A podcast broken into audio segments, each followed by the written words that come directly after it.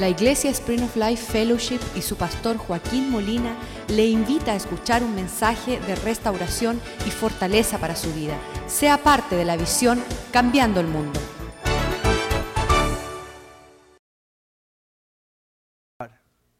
Te damos gracias que tu rostro siempre está contemplando tu obra maestra que somos nosotros. Tú deseas glorificarte a través de nosotros, tú deseas prepararnos equiparnos, fortalecernos, que nosotros crezcamos y maduramos para reflejar tu gloria, Señor. Satanás por mucho tiempo ha tomado nuestras vidas para glorificarse Él en su maldad, su mentira, su enojo, su engaño, su amargura, pero tú has cambiado nuestro lamento en baile. Tú has hecho una obra perfecta y la perfeccionará cada día antes de la llegada tuya, Señor. Así que hoy día danos la mente de Cristo, danos el entender tu palabra, danos el corazón no el corazón de piedra, sino un corazón de carne, de acuerdo a la promesa tuya en el nuevo pacto, Señor. Pedimos que tu palabra allí se siembre una buena semilla que dé buen fruto y una cosecha que te glorifique, Señor. Pedimos, Señor, que esta palabra no retorne vacía, Señor, sino que profundice nuestro corazón para allí dar raíz y crecer, madurar un fruto que pueda adorarte a ti, Señor. Prospera tu palabra en el corazón de tu pueblo para que nosotros no pequemos contra ti, Señor. Danos el temor de Dios en la palabra que tú nos hablas hoy. Déjanos entender como tú entiendes. Déjanos ver como tú ves. Déjanos alcanzar todo el propósito que tienes con nosotros, nuestra familia, nuestros hijos, nuestros nietos, por mil generaciones de aquellos que te aman y te siguen, Señor. Que esta palabra se siembre al legado de un, una generación de mil años. Te lo pedimos en el nombre de Jesús. Amén. Sabes que todos nosotros tenemos épocas donde podemos bailar el son de la victoria y del ser librados. Y yo no sé cuál ha sido tu experiencia, pero hay una euforia de que nos vayan bien las cosas en un sentido exitoso. Ah, y, casi como realizar un sueño y alcanzar las alturas que nunca ni nos imaginábamos. Y en ese sentido pensábamos que nada nos va a detener y nuestra expectativa es que nada puede dañar la fiesta. Pero tristemente nosotros tenemos que entender una realidad, que Dios nos llevará a entender que en esta vida tendremos problemas. Me llamó un señor la semana pasada, casado cuatro años, y le digo, mira, esto del matrimonio hay que, hay que, hay que lidiar con eso, eso es, seguir. Y dice, no, no, no, si ya lo, lo he hecho y ya no quiero hacer más. Y yo dije, eso no es lo que es un matrimonio. Un matrimonio hay que seguir la batalla, hay que seguir hacia adelante a cumplir con todo el propósito de lo que está obrando Dios en nosotros en el medio de esta dificultad. Primera de Corintios 10, 11 dice que nosotros debemos de estar advertidos de lo que le sucedió a los del Viejo Testamento. Estemos atentos al ejemplo que nos dejaron diciendo estas palabras. Estas, estas cosas se acontecieron, fueron escritas como ejemplo y están escritas para amonestarnos a nosotros a quienes han alcanzado los fines de los siglos. Quiere decir que todo lo que sucedió en el Viejo Testamento hay una enseñanza rica y profunda para navegar esta vida como cristiano en el caminar del Señor. Aún dice el versículo 12 que tengamos cuidado porque si no meditamos profundamente en estos acontecimientos, aún siendo pensando que estamos firmes, puede ser que podemos caer. Y caer es una cosa tremenda a lo cual el Señor dice que Él nos mantendrá sin caída si nosotros atendemos lo que Él desea. Ah, cuando yo me entregué a Cristo, yo no conocía a Dios y yo no sabía el orden de Dios, pero la expectativa mía era de que todo lo bueno era de Dios y todo lo malo era del diablo. Entonces cada vez que me, sucedía algo malo, yo decía, mira este diablo horrible. Y, aprendí ahora, después de 28 años, Quiero adorar a mi Dios por todas las cosas malas que me han sucedido, sabiendo que fue su mano que las permitió. Y, puedo decir que todas estas cosas causaron en mí una transformación profunda, la cual nunca pudiese yo haber alcanzado si Dios no me hubiera caminado por, por el mismo medio del valle de la sombra de muerte. Y yo quisiera llamar a todos esos malvados que participaron en arruinar mi vida y decirles, ¿sabes qué? Perdónenme por los sentimientos que estuve y les doy infinitas gracias por ser los desgraciados que fueron. Porque no fueron ustedes, como dijo José, sino que fue Dios el que quería hacer una obra en mí. Y yo les aplaudo a ellos hoy. Le aplaudo a todos esos acontecimientos. Pero solo lo puedo hacer hoy porque hace 28 años atrás yo miraba con una incógnita pensando, ¿y por qué el diablo puede más que Dios? ¿Y por qué el trago amargo? ¿Y por qué estas condiciones en mi vida? ¿Sabes que He aprendido que ahora en, entender todas las cosas espiritualmente tengo paz y tengo vida. Y entenderla en la carne, el mismo demonio se me monta encima y quiero hasta dar puños. Romanos 8, versículo 6 dice así, el pensar las cosas en un módico espiritual es vida y paz, pero el pensar y ocuparse en las cosas en un sentimiento, emoción carnal es muerte, es destrucción. El, el enfrentar la vida con lo que te sucede en una forma no de Dios te aparta, eso es lo que es muerte, te va separando, te va dividiendo, te va sacando del propósito de Dios. Pero el entender las cosas en un punto de vista espiritual, donde tú dices, me voy a detener, voy a meditar, a ver qué querrá Dios con este proceso. Eso es vida y paz. Te da aliento, te da ánimo. Estás, y yo estoy hoy en una en una curiosidad, no en lo que me está aconteciendo o lo que me sucede, sino quiero ver el final del propósito, porque Dios lo permite. Y entonces ningún diablo, ningún infierno, ningún contratiempo, ningún demonio me va a quitar a mí alcanzar la finalidad de mi destino en Dios sea lo que sea, venga agua, marea alta, yo voy a ver por qué Dios permitió que yo pasara los más profundos infiernos de dificultad y experiencias amargas. Esta cuestión en Gálatas capítulo 6, versículo 8. Mira bien, Romanos 8, 6 y Gálatas 6, 8. Dice lo mismo. Dice el, el sembrar hacia la carne es muerte el sembrar hacia las cosas emocionales es un cáncer que te va comiendo lentamente, te va consumiendo tu propia vida. El, tomar la vida en una perspectiva humana, se puede decir, emocional, carnal, coger las cosas a pecho como, y, y, por qué esto está sucediendo. Pero más aquel que siembra estas cosas en el espíritu, segará de allí vida grande vida abundante, propósito, significado grande. Entonces, en toda esta situación, y, créeme que, hay tragos amargos, hay situaciones que, son horribles. Ah, la semana pasada me llama una señora, dice, ¿sabes qué? Estoy dudando que Dios existe porque estoy pasando esta situación. Estoy hasta negando la fe, estoy pensando que ya Dios no está en el asunto. Y yo me sonreí porque conozco un poquito más que Dios está en los asuntos. Y más está Él cuando Él permite una cosa difícil que cuando nosotros estamos bailando al son de, una victoria. Vamos a leer una porción de las escrituras en Éxodo 15, versículo 19. Eso es un prototipo, es un ejemplo de cómo el hombre puede llegar a, a saborear los cielos. Estás gustando el helado del cielo frente al faraón y sus soldados que están cabalgando con sus carros y su gente a caballo, el mismo diablo, el mismo contratiempo, el trago más amargo, 400 años de esclavitud, eh, esclavitud finalizado en un momento glorioso. Yo no sé cómo usted se sentiría si todos sus problemas en un, un segundo se acaban así en un abrir y cerrar del ojo delante de ti. ¿Qué sería la fiesta?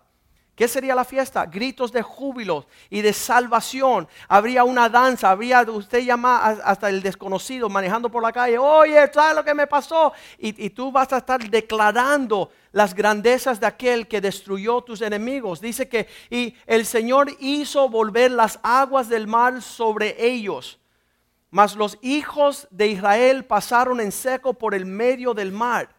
Eso, significa maldición, quebranto y asombro para el enemigo y victoria, exaltación, cánticos y danza para el pueblo de Dios. Versículo 20 dice así, sacó pues María, la profetisa, hermana de Aarón, tomó un pandero en su mano, tomó las mujeres, salieron ellas con pandero y danza.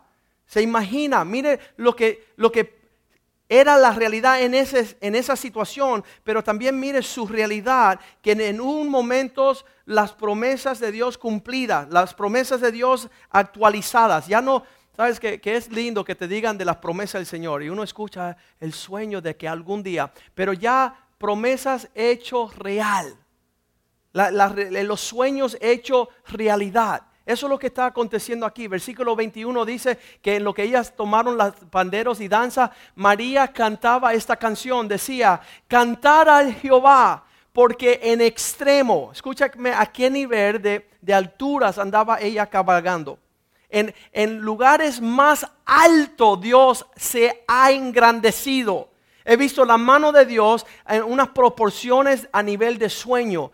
Ha echado en el mar el caballo y el jinete. Qué tremenda fiesta estaba allí en ese entonces.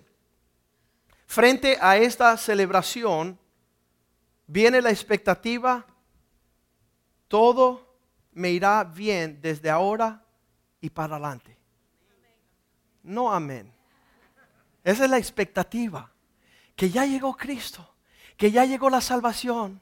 Qué bueno llegó la Navidad. Y, y todo se, ay, y, y ay, y viene un golpetazo a niveles infernales donde tú dices, yo, pastor, y tengo que volver a, a, lo que era ayer. Yo, que ya había logrado no divorciarme, y Cristo, ¿y qué pasó? Escuche lo que sucede, versículo 22 pronto Dios dirige a su pueblo a un lugar desierto. Diga conmigo, y hizo Moisés. Quiere decir que Dios dirigió a Moisés a través de un desierto. Ya después que Satanás está destruido, los demonios están destruidos, entonces, ¿por qué desierto? ¿Por qué Dios no escogió un lugar lindo para pasear cogiendo la brisa del mar? ¿Por qué un desierto? Porque Dios permite que nosotros siendo su pueblo andemos por el medio de lugares tenebrosos a los cuales no nos gusta. Y te voy a decir por qué no nos gusta. Nosotros nos gusta evitar los problemas. Pero les voy a decir algo que he aprendido de Dios. Dios le va a meter por el mismo centro. Dios se atreve a decir, sabes que tú eres mi pueblo, te tengo que fortalecer y no voy a escubillar los problemas. Le vamos a meter de frente a frente para que tú sepas que conmigo tú siempre tendrás la victoria. Y que nosotros no somos un pueblo cobarde y no somos un pueblo que no sabemos problemas y dificultades. Y nuestra fe no es fingida dependiendo que nos vaya bien, vamos a alabar a Dios. Cuando nos va bien, vamos a alabar a Satanás. No. Dios quiere un pueblo real. Dios quiere un pueblo que resplandezca en este mundo de perversión, corrupción y, mugre. Que haga un pueblo que alabe al Señor. A pesar de, desiertos y, lugares dificultosos. Dice que hizo que Moisés partiese eh, del Israel, eh, el pueblo de Israel, del Mar Rojo y salieron a un desierto de Shur. Y anduvieron tres días por el desierto sin hallar agua.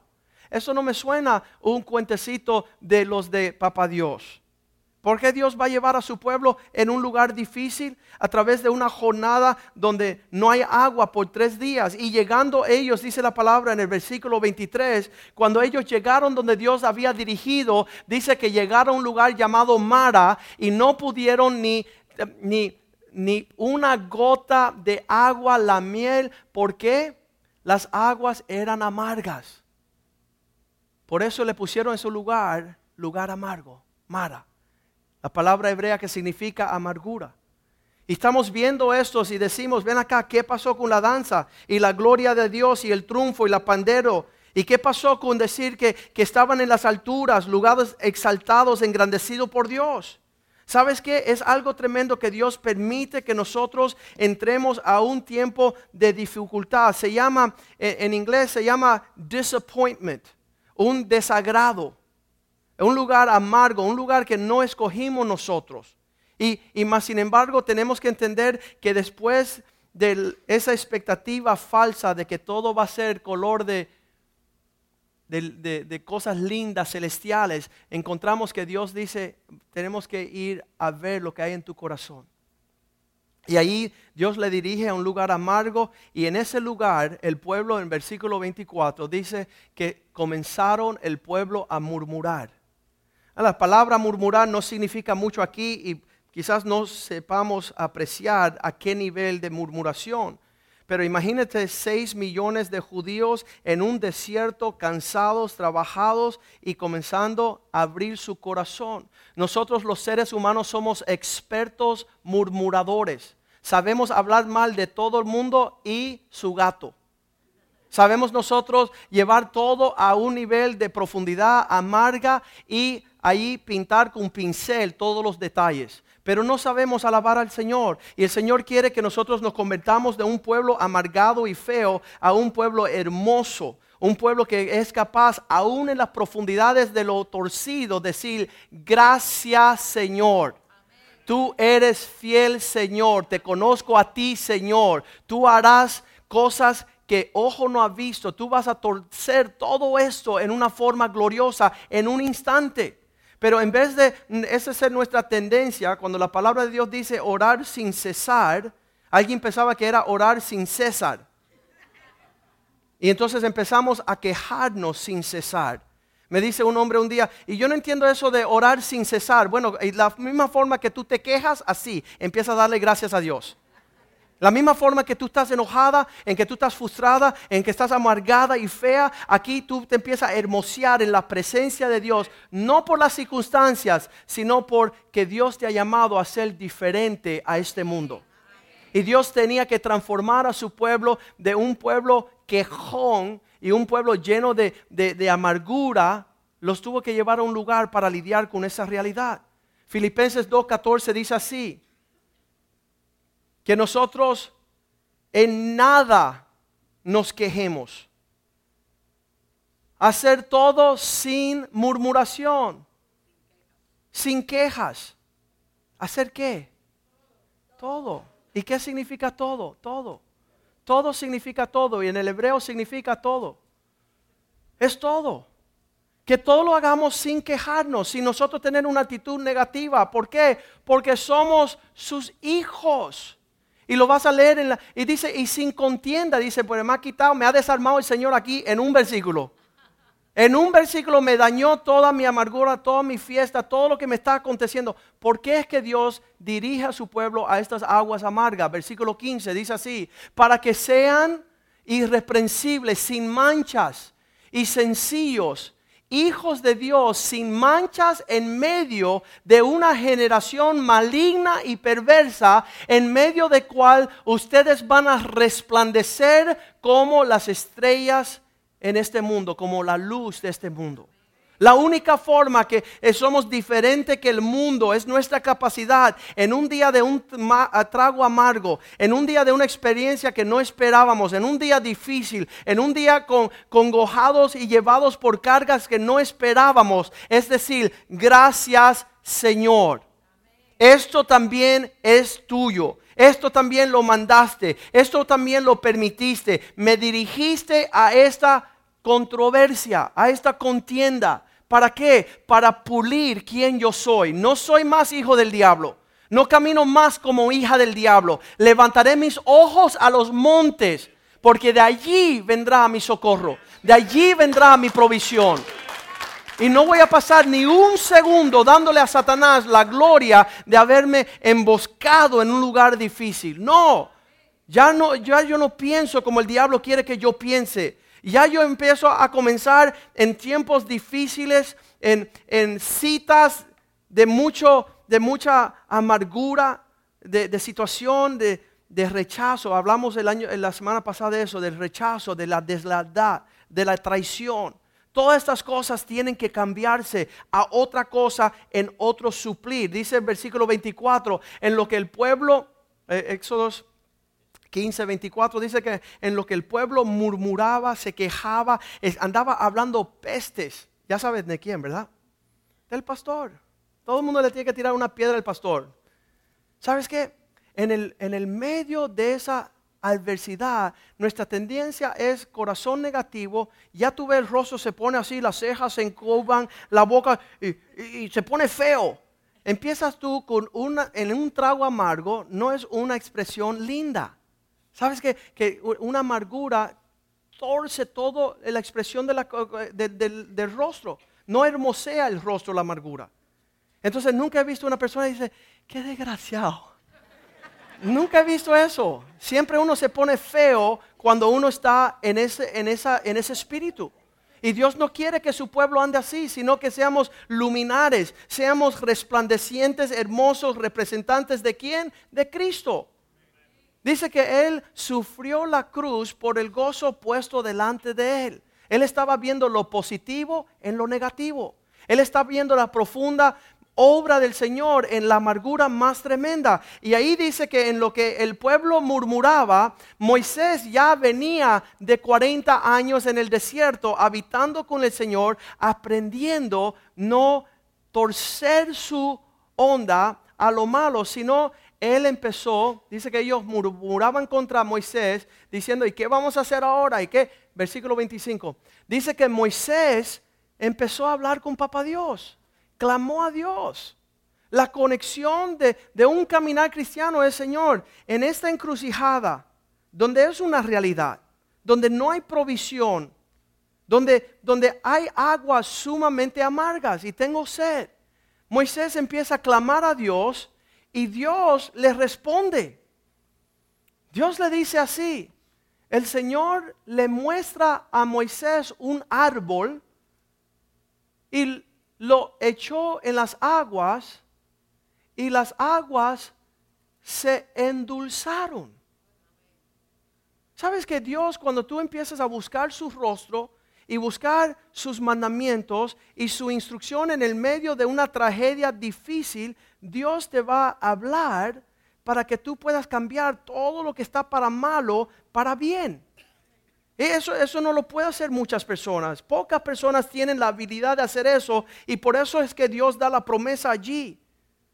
Dice que cuando Él hizo eso, dice que allí Dios le entregó a su pueblo una enseñanza, un principio que, que iba más allá de la experiencia amarga. Me acuerdo siendo abogado hace 10 años atrás, llega una mujer ah, después del almuerzo como la una de la tarde.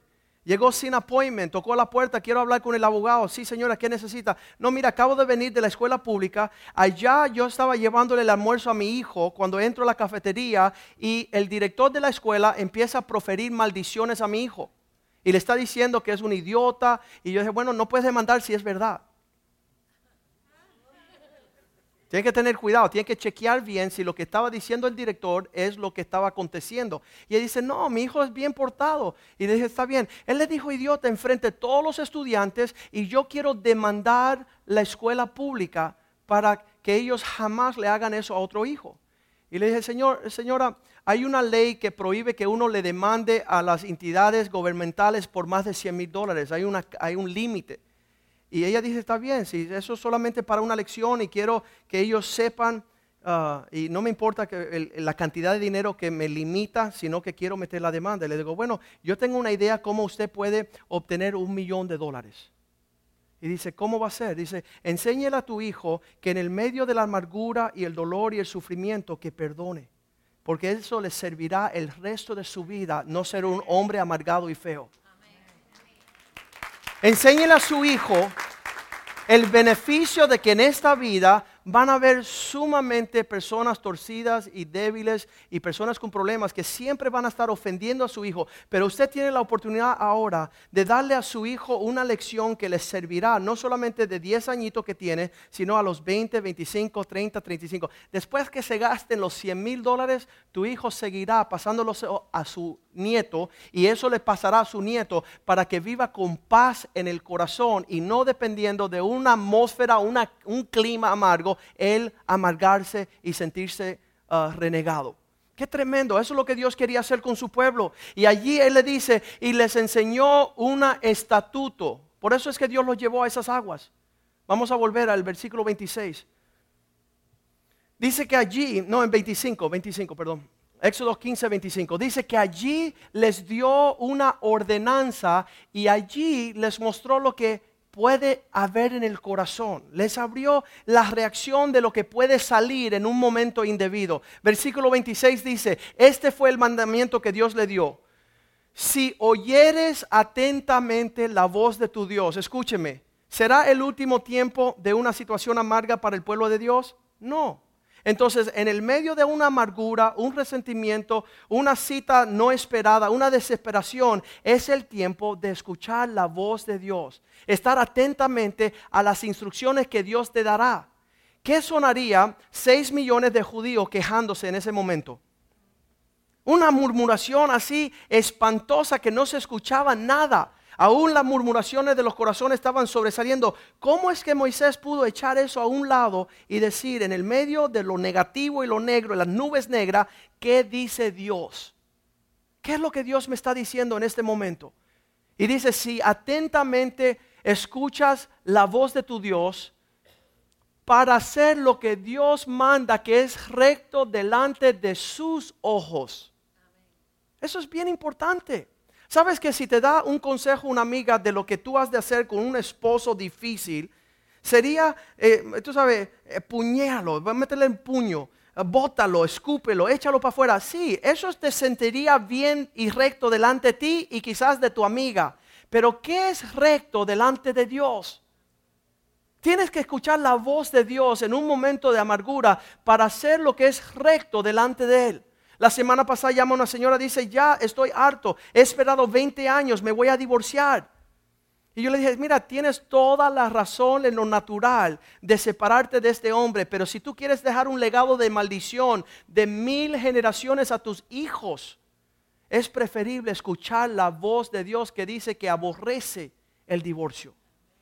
Y nosotros pensamos ser justificados en lo que hacemos y nosotros estamos abriéndole una puerta grande eh, una situación bien, bien tremenda sobre la vida de nuestros hijos y los hijos de nuestros hijos. Pero si tú atendiese y hiciere, no solamente escuchar la voz, pero hacer lo que es recto delante de los ojos de Dios, y dieres oídos a lo que Él manda, y guardares los estatutos, entonces ninguna plaga que cae sobre el mundo vendrá sobre ti.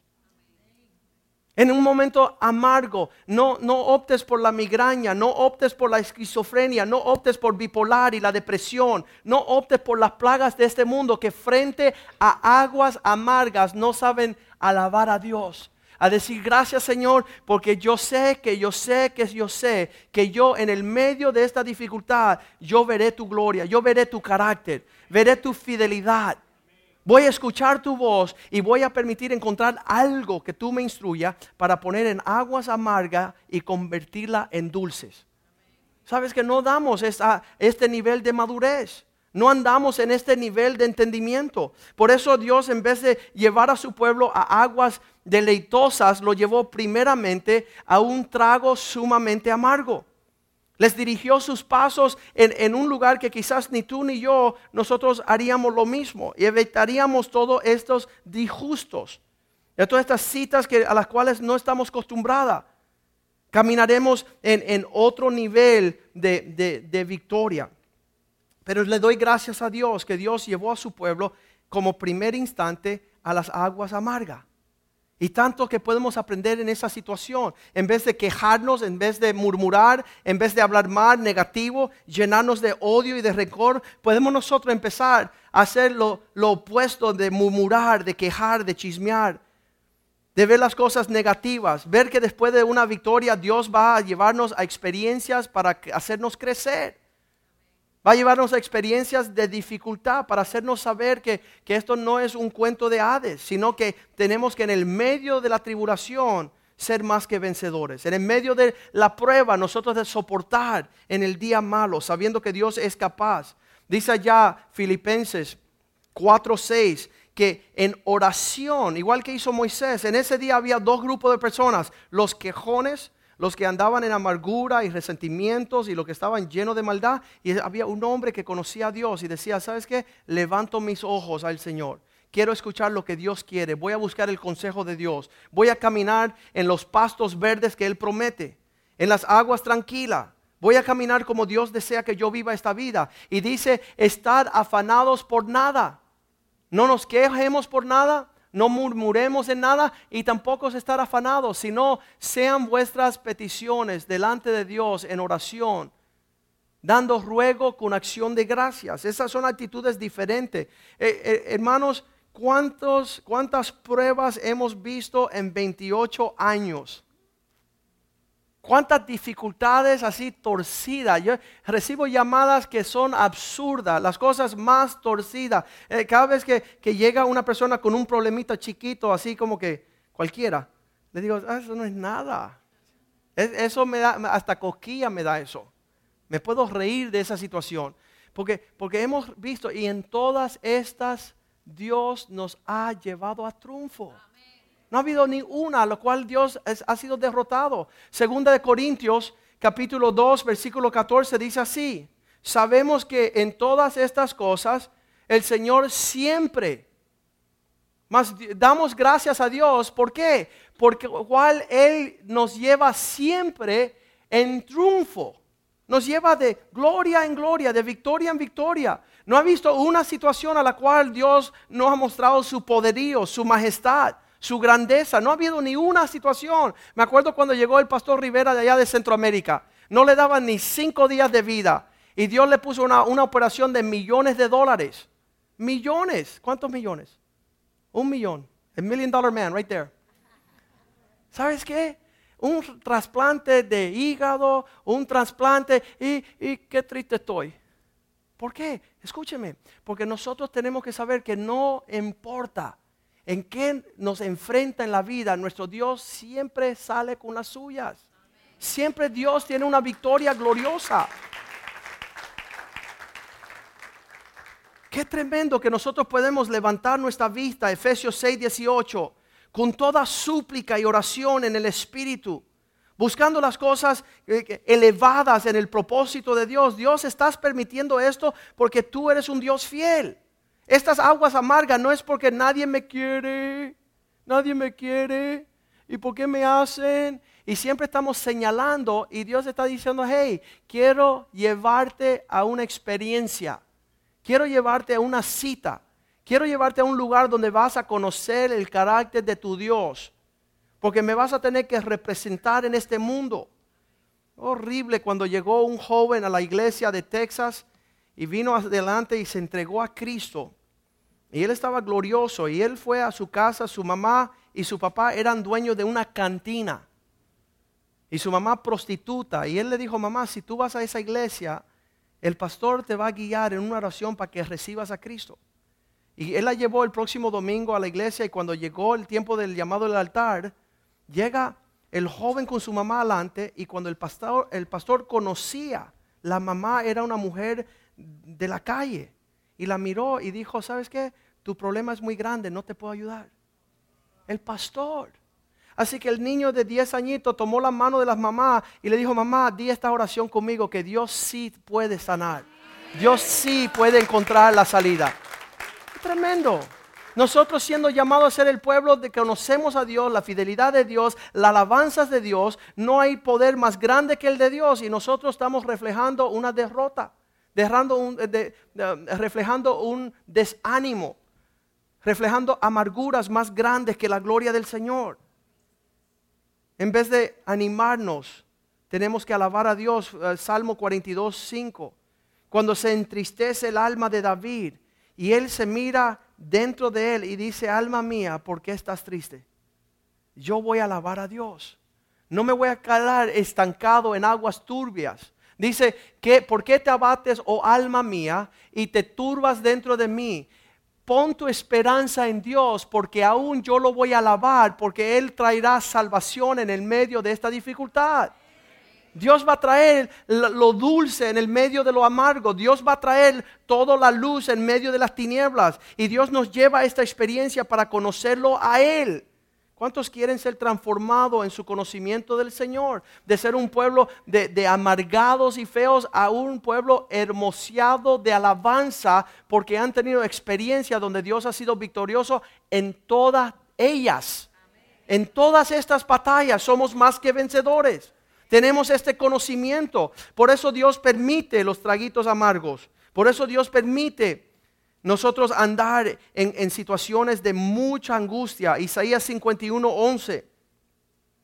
Cuando Dios devuelve el rescate de su pueblo, ciertamente volverán aquellos que Dios ha redimido y volverán no con tristeza y llanto, sino cantando con gozo perpetuo sobre sus cabezas. Y tendrán gozo y alegría y el dolor y el gemido huirá. No, ah, ese no es el medio ambiente y el clima que creamos nosotros en presencia del Señor.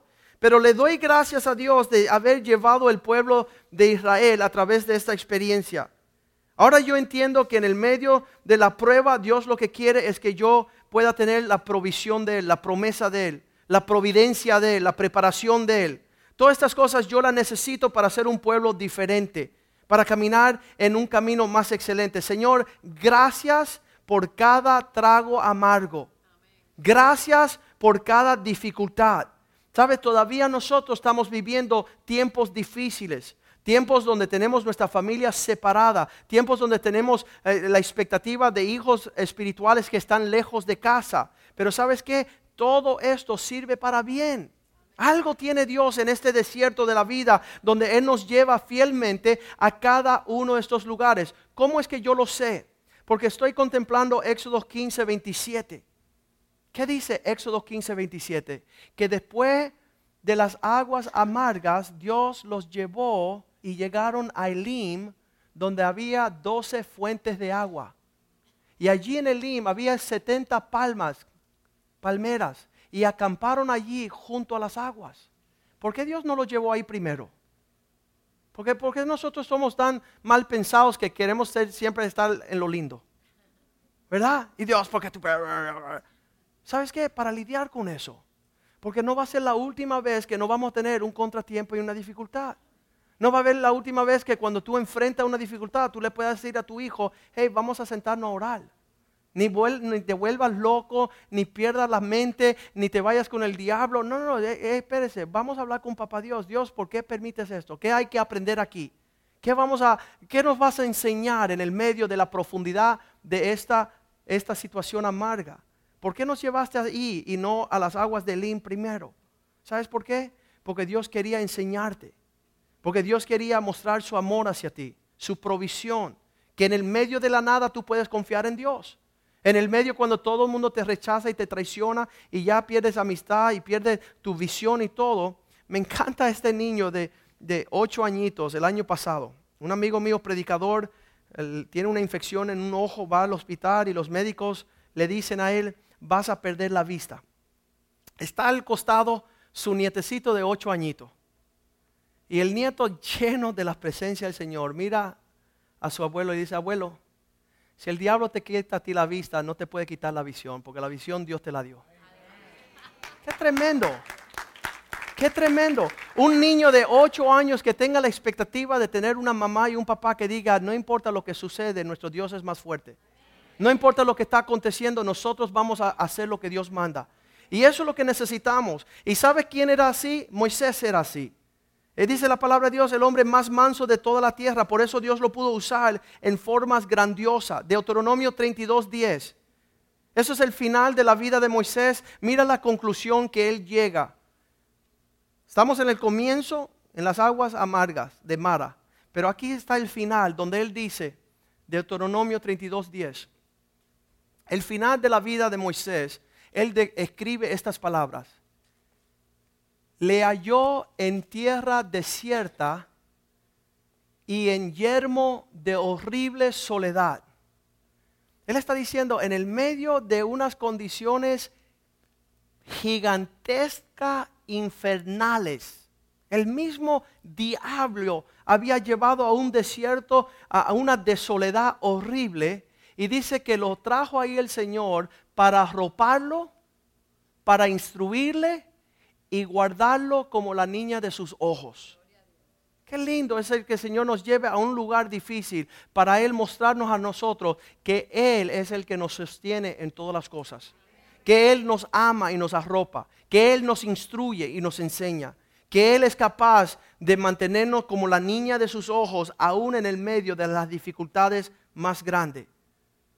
Juan 16, 33 dice Jesús, ya yo habéis dicho estas cosas para que en mí, escúchame, en mí tengáis paz. En el mundo tendrán aflicción, pero pongan su confianza en Él porque Él ha vencido al mundo. Eso es lo que tenemos que nosotros, el pueblo de Dios, entender.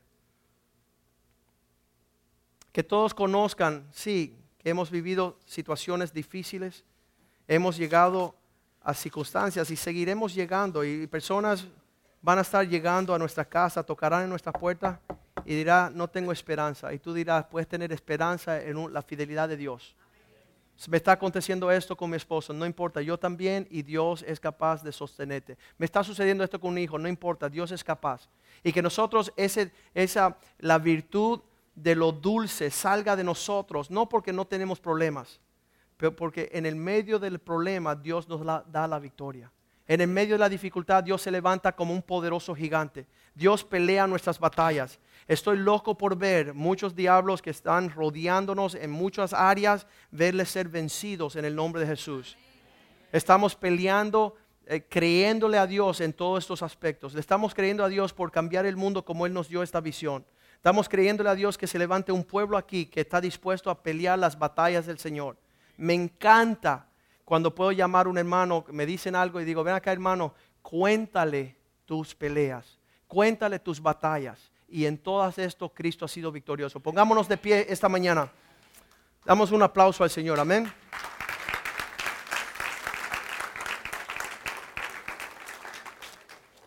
Yo no sé cómo tú has concluido el por qué el Señor te trajo a aguas amargas. Yo diré que dale la oportunidad de Dios de cambiar tu murmuración en la alabanza. Dale la oportunidad de Dios, en vez de andar desanimada, animarte en Cristo Jesús. Dale la oportunidad a la obra de Dios, transformarte al carácter de hijo de Él. Qué tremendo. Dios dice que la diferencia entre un hijo de Dios y un hijo de esta generación torcida y perversa es la capacidad de alabar a Dios, de no murmurar en en, estar sin murmuración en todas cosas. En lo que nosotros cantamos esta canción al Señor, queremos ahí que usted incline su rostro y ahora eh, le corresponde a usted reaccionar a la palabra de Dios. Decirle, sí Señor, es verdad lo que yo escuché hoy. Quiero que tú sanes mi amargura. Quiero que el resentimiento que Satanás ha querido sembrar en mi corazón, tú lo convierta en dulzura en dulzura.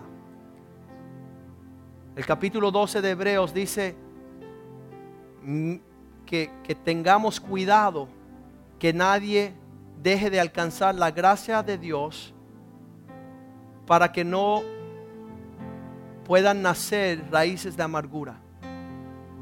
Eso es lo que quiere Satanás. Conozco a una mujer que estaba cruzando la frontera de México con su hija de ocho años y en sus brazos murió de una tos. Y por no saber y no conocer a Dios y no saber confiar en Dios y, y tener una mente espiritual positiva, desde ese día en adelante su amargura como gangrena ha estado comiendo su existencia. Eso es lo que hace la amargura. Eso es lo que hace cuando tú permites que Satanás te siembra a ti en un, acontecimiento amargo, la amargura de pensar, ¿por qué me sucede?